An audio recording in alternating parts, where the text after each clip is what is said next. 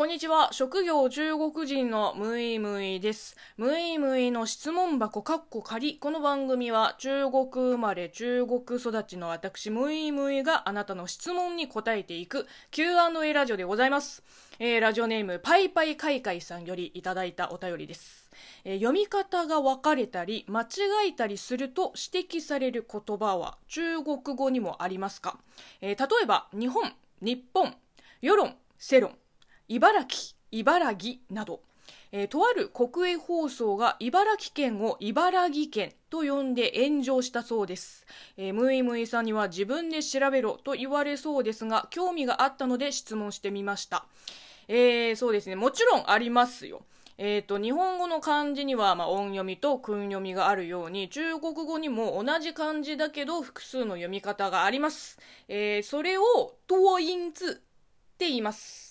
えー、で、あとは、そうですね、シャンピーツっていう、まあ、いわゆる日本語の、えっ、ー、と、表外漢字、えー、みたいな、もう、ゲロ難しい漢字もたくさんあります。えー、そうですね、まあ、普段あんまり見かけないから、こう、パッと見読めなかったり、読み間違えたりするの、別に珍しくはありません。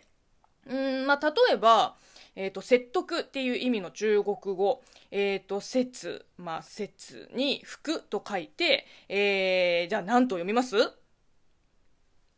说服じゃないですよ。说服と発音します。で、ほとんどの場合は、まあ、確かに说と発音する、まあ、この漢字なんですけれども、えっ、ー、と、说服と游说の時は、说です。えっ、ー、と、游說は日本語だと、えっ、ー、と、遊説えー、まあ、意見主張を各地に説いて、え、回ること、えー、特に政治家が各地を演説して回ることっていう意味らしいです。なので、えっ、と、说服って読んでしまうと、まあ、完全に間違ってるんだけど、えっ、と、よくある、え読み間違いでもあって、うーん、なんだろう、その間違った読み方の方が浸透してしまったパターンですね。えっ、と、似たような例をもう一つ挙げますと、えー、角、角の漢字、えー、ジャオ。これも多音字ですね。えっと、中国語の場合は、ジャオとジュ二つの読み方があります。えっと、ジャオの方が、まあ、一般的で、例えば、うん、牛角、牛角、うん、角度、角度、えー、直角、直角などなど。で、ジュと読む場合は、もうほぼ4つしかなくて、えー、一つ目、比べる、競うという意味の、えー、決と、で、二つ、焼くっていう意味の主角。三つ目、古代中国の杯。まあ、これはおそらく、えっ、ー、と、古文でしか見ないと思います。えー、四つ目、古代中国の音階の一つ、工商绝止語の绝。うん、まあ、これもゲロ難しいので、まあ、興味あったら、あの、ぜひご自分で調べてください。で、この4つのうちに、えっ、ー、と、現代でもよく使うのが、えっ、ー、と、2番目の主角なんですが、えー、主角って言ってる人が、まあ、ほとんどですね。女主角とか。まあ、本当は女主角ですけど。うん、もう、恐ろしいほど浸透してます。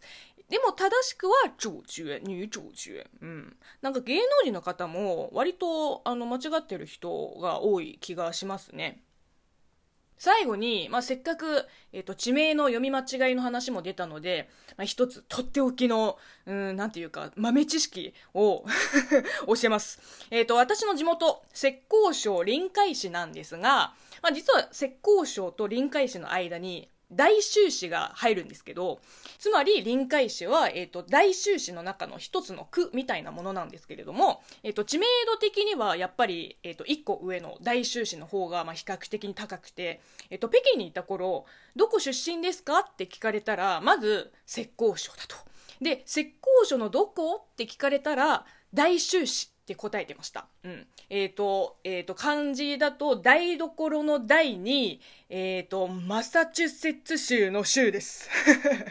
さあ、これは中国語読みだとどうですか？台中 不正解です。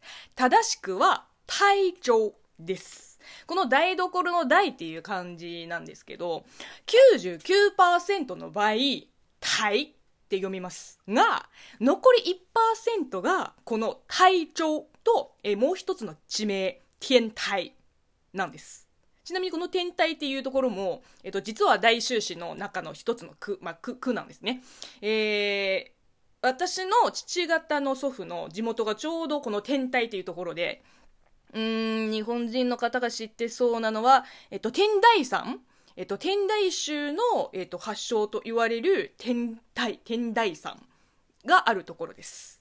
えー、なので、なんだろう、あまりにもローカルすぎて、もう正直、地元民以外は、誰も正しく読めないですね。もうみんな読み間違えてしまいますね。もう逆に訂正されることもあります。うん。台州って言ったら、ああ、台州は、不是台州、是台州って言っても、ああ、不念台州吗？みたいな。もうそういうやりとりがよくあります。まあ、そうですね。これ覚えたら、もう中国人の知り合いの前でもうかなりどやれるんじゃないかな。まあ、中国語の知識が全くないリスナーさんにとってはわけわからない話でしたけれども、まあ少しでもね、中国語を勉強されてる方からすれば、まあちょっと面白い話なんじゃないかなって思います。えー、というわけでね、今日の配信はここまでです。この番組ではあなたからのお便りやご質問、ご感想、お悩み相談、応援ギフトなど随時お待ちしています。ではまた次回でお会いしましょう。バイバイ。